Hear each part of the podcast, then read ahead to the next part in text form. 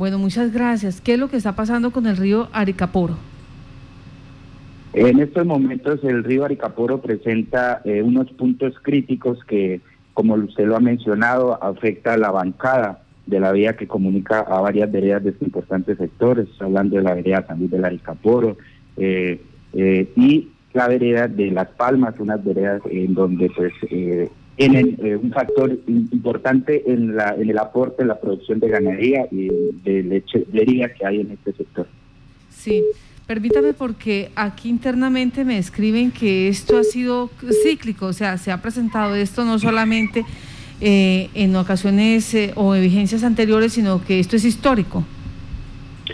Sí, la verdad que desde años anteriores, estoy hablando más de cuatro años, se venía haciendo solicitudes para que se intervinieran estos puntos. Eh, un punto en el cual ya se hicieron trabajos, en donde se construyó eh, con la maquinaria de gestión de riesgo, una jarillón lateral sobre el río que sirve para protección de la franja en donde están ubicados los nacederos y la bocatoma del acueducto que beneficia a la comunidad del Aricaporo. Es un acueducto, eh, como lo he mencionado, beneficia a más de 150 personas. El río estaba amenazando precisamente con, con provocar daños en esta franja donde están estos nacederos y con la construcción de este jarillón, pues evita precisamente que se cause este año. Este trabajo ya se hizo. Estamos a la espera de que en 15 días aproximadamente, como lo ha mencionado el ingeniero Guillermo Pérez, director de gestión del riesgo departamental, se tenga la maquinaria para en este sector del San del Aricaporo y Las Palmas para atender otros puntos críticos que son los que hacen parte de, del, tema del daño que se puede causar a la bancada de la vía eh, por causa del río Aricaporo.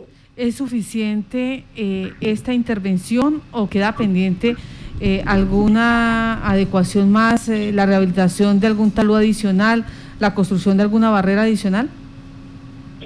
Sí, son dos, tres puntos en que, donde tienen que hacerse intervención en, en cuanto a la vía, la vía que conduce a la vía Las Palmas y que posteriormente comunica a la vía San Luis del Aricaporo tienen que hacerse intervenciones, porque en estos momentos, eh, conforme pues, eh, se ve en terreno, el río ya va, va a eh, destruir por completo un, un puente y de, de, tal modo va a desprender la bancada de la vía y esto pues con provocaría que queden comunicadas estas veredas, más de 40 familias sobre este sector del Piemonte.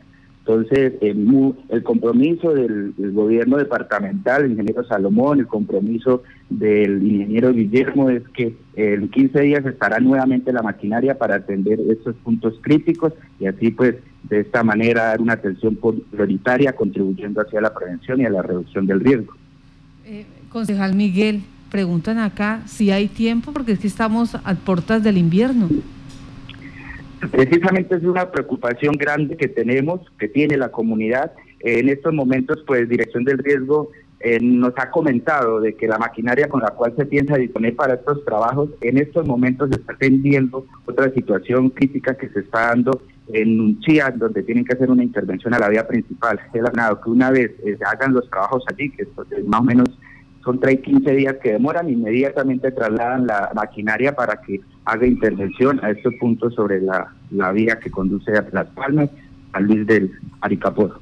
Pues estaremos pendientes entonces de esta información porque son 60 familias que están pendientes de no quedar incomunicadas y de paso pues la situación que se que se da cíclicamente. Estábamos mirando la fotografía, la infraestructura ya está averiada, eh, la bancada también ya está colapsando y eh, la comunidad pues está pidiéndole a gestión del riesgo departamental y al municipio que les den una manito. Pues concejal, muchas gracias por estar en Contacto Noticias.